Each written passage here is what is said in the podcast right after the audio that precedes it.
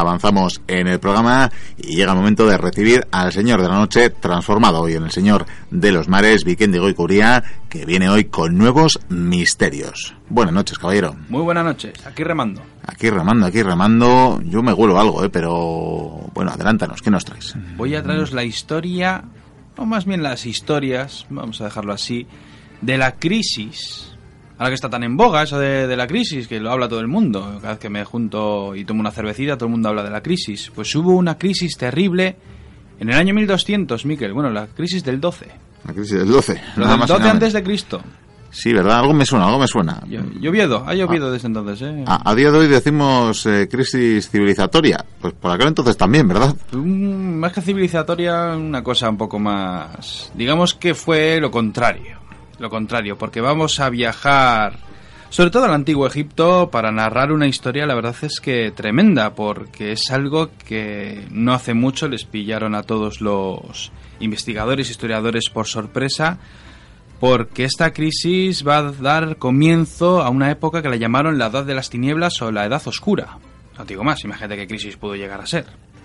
Solo te voy a decir una cosa, fue una crisis tan terrible que se puede decir que cuatro grandes imperios, por así decirlo, desaparecieron para la historia para siempre. Coste que a eso me refería yo con crisis civilizatoria, más que nada porque llevó a la desaparición de varias civilizaciones. Sí. Pero vamos, que quiero dejarlo esto un poco ahí atrás, vamos a hablar de, la época, ¿no? Porque estamos hablando más o menos del siglo XII antes de Cristo. Y es un siglo, la verdad es que peculiar. ¿Por qué? Por ejemplo, en aquella época eh, ocurrió esa batalla de Cadés, donde Egipto y el, novísimo imperio hitita pues combatieron por controlar esa región, esa ciudad, que bueno, en fin, era un punto muy importante. Y ahí, por ejemplo, se firmó el primer tratado de paz que tenemos conservado. tenemos constancia, ¿no? Sí. Pero lo que ocurrió fue que a lo largo de ese siglo mm, surgió una especie de estabilidad, una paz una paz, o sea, hubo algunos enfrentamientos, pero en general las naciones estaban en una relativa paz, lo cual es algo muy, llamativo a lo largo de la historia. Es que, qué curioso, ¿no? Parecía que todo el mundo era feliz, eh, había buenos cultivos, la gente vivía medianamente bien, y en general pues se vivía muy bien. En esta época podemos concentrar todo en cinco grandes civilizaciones de la época. Tenemos, por ejemplo, lo que viene siendo Grecia y Creta, eran las civilizaciones micénica y minoica, Luego estaban los hititas, que cogería más o menos la zona de Turquía y Siria. Luego estaría Canaán, como no. Y por último estaba Egipto. En principio todos vivían bien, en una época la verdad es que bastante buena. Sin embargo, ocurrió algo terrible. Todo esto se le ha achacado a esto que vamos a hablar hoy, que son los pueblos del mar. Sin embargo, luego, como veremos, va a haber otras vertientes que pueden cambiar un poco la historia. Por cierto, evidentemente hablamos del Mediterráneo, sí. ya damos la localización nombrando esas naciones, si nos iríamos a otros lugares del planeta, ¿verdad? Tendríamos otras cosas. Pero otras cosas, sí. hablamos de una crisis que se circunscribe al Mediterráneo. Sí, a esas cunas, casi casi, de, la humanidad, por lo menos lo que es en Europa. Porque bueno, vivía gente en otros sitios, pero ahí estaban los grandes imperios. Pues ocurrió algo extraño. De repente, casi casi por arte de magia podríamos decirlo, empiezan a aparecer unas naves en el, en el Mediterráneo, van avanzando, y como quien no quiere la cosa, arrasan con Micenas y con esa cultura minoica. Las arrasan por completo. Todos se quedan estupefactos. ¿Qué, es esto?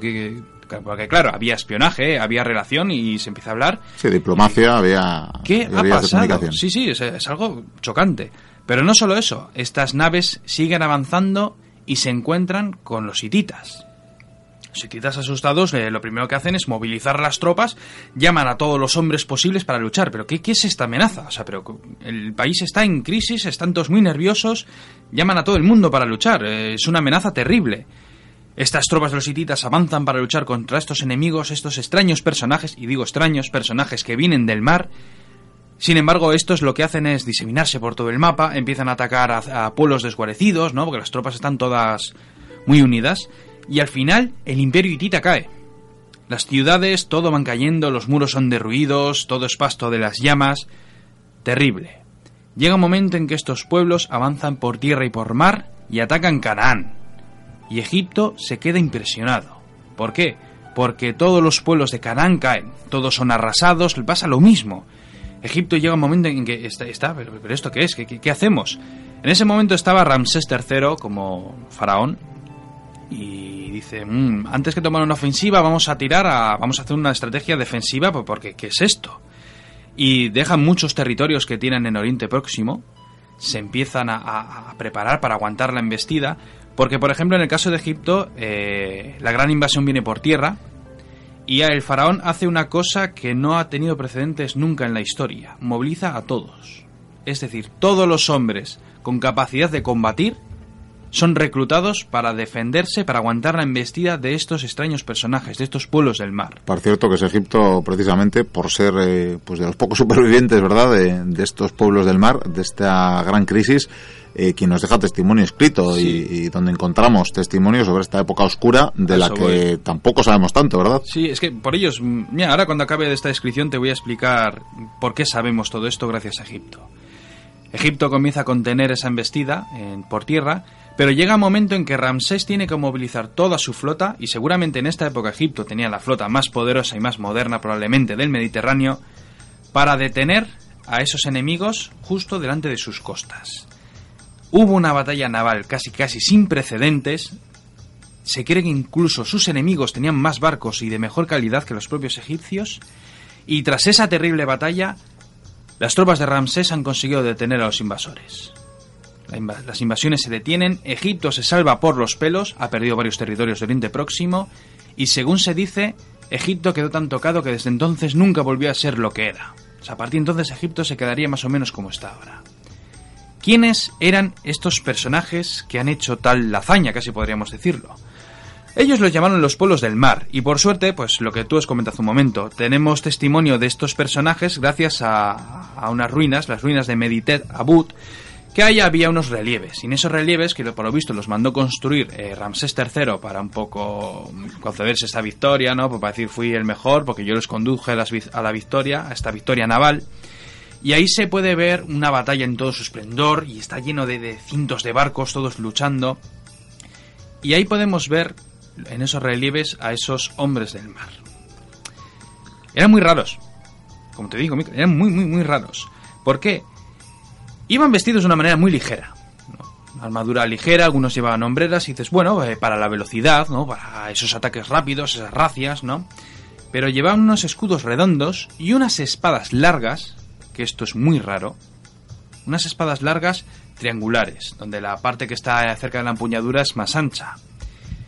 Y lo raro también eran sus cascos. Al parecer llevaban unos cascos con unos cuernecitos extraños en la parte de arriba del casco, casi como la imagen del vikingo que tenemos Sí, hoy en día muy exacto, moderna. La imagen no- falsa del vikingo, ¿verdad? Correcto, sí. Llevan esos cascos. ¿Y quiénes eran estos pueblos del mar?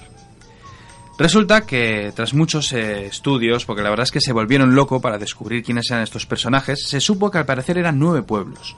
Nueve pueblos que en principio, sin razón aparente, se lanzaron con todo lo que tenían a conquistar esos grandes imperios.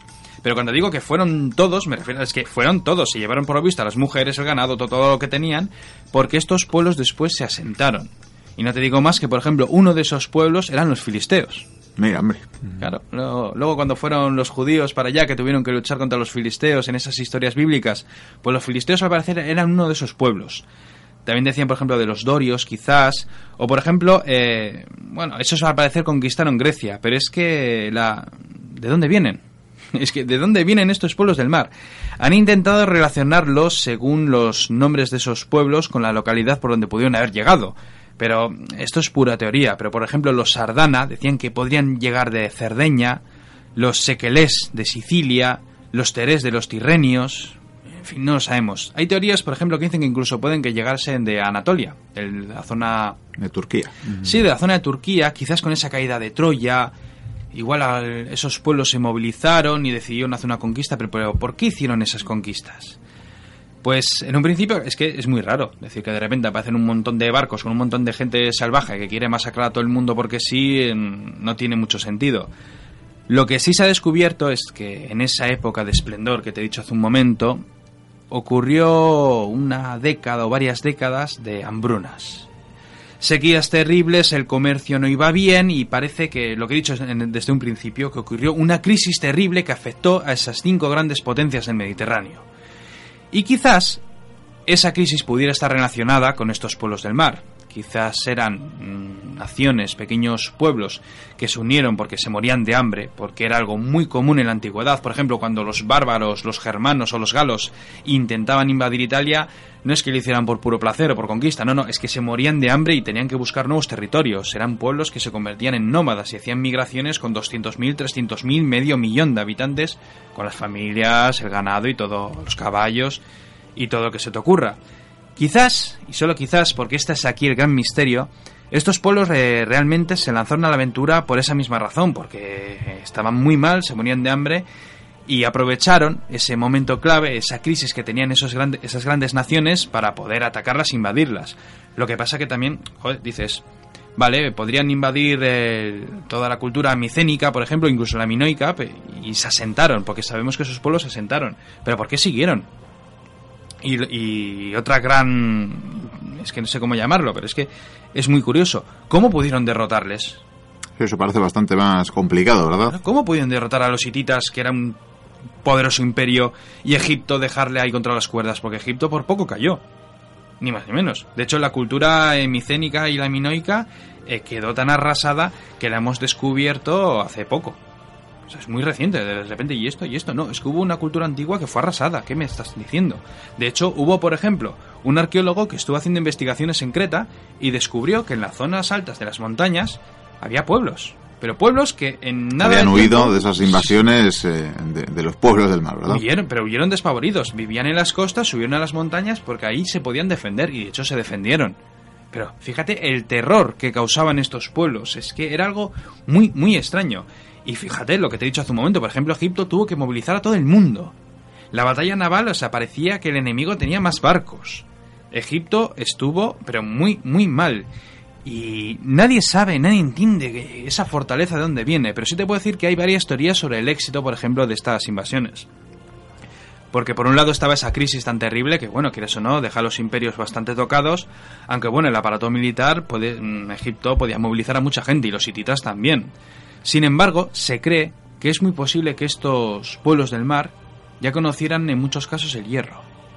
Claro, porque estamos hablando del final de la edad del bronce. ¿Y qué ocurre? Porque el hierro fue un descubrimiento tremendo. Por una sencilla razón. Tú tienes tu tribu, yo la mía. Si vamos a la guerra y yo tengo armas de hierro, mis armas parten las tuyas. O sea, ya puedes... Así de sencillo. Sí, sí, así de simple. O sea, ya puedes coger lancitas que te va a hacer el mismo efecto de, vamos, de madera.